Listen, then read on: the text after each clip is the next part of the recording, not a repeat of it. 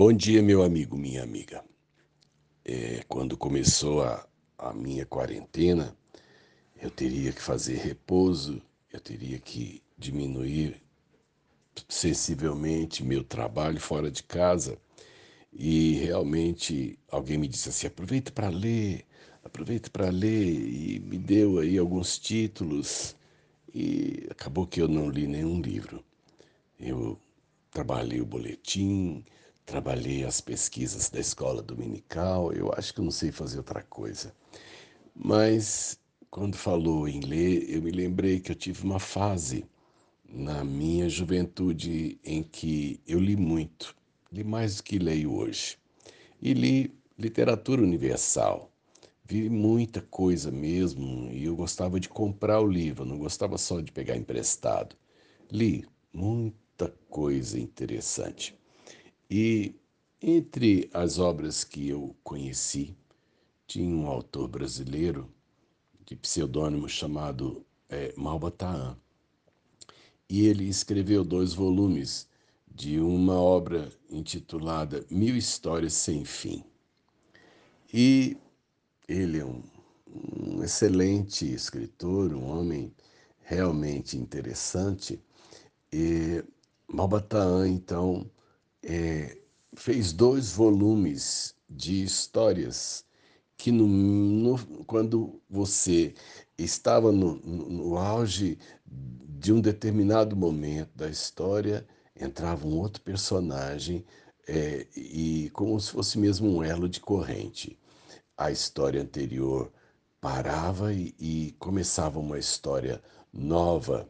E aí você ficava sem saber como é que a outra história acabava, aí começava um outro personagem, você se empolgava com a história dele, e a hora que de repente ah, você estava ali curioso para saber como é que aquela história terminava, o Malbataan emendava outra pessoa na história do personagem, e aí a coisa ficava assim, sem acabar. É interessante as chamadas mil histórias sem fim são exatamente isso, um punhado de histórias começadas e não acabadas. E apesar de muito bem tramadas, apesar de genialmente é, contadas, eu quero dizer uma coisa para você nessa manhã. As histórias precisam ter fim aquilo que a gente vive, aquilo que a gente faz precisa ter fim. A gente não pode ir começando as coisas e deixando isso em aberto.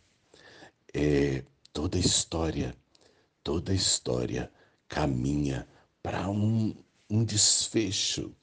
E às vezes o desfecho pode até não ser o melhor, mas as histórias precisam ter fim.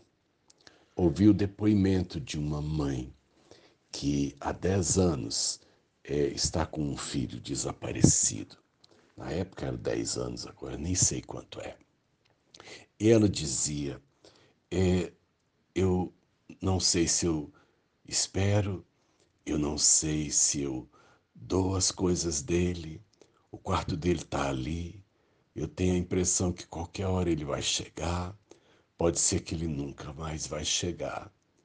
Eu acho que hoje eu preferia receber a notícia de que ele estivesse morto, porque pelo menos assim essa história se fecha. Eu entendi o coração daquela mãe. Histórias precisam fechar. Uma das coisas que impedem que a gente conclua algumas histórias das nossas vidas são mágoas.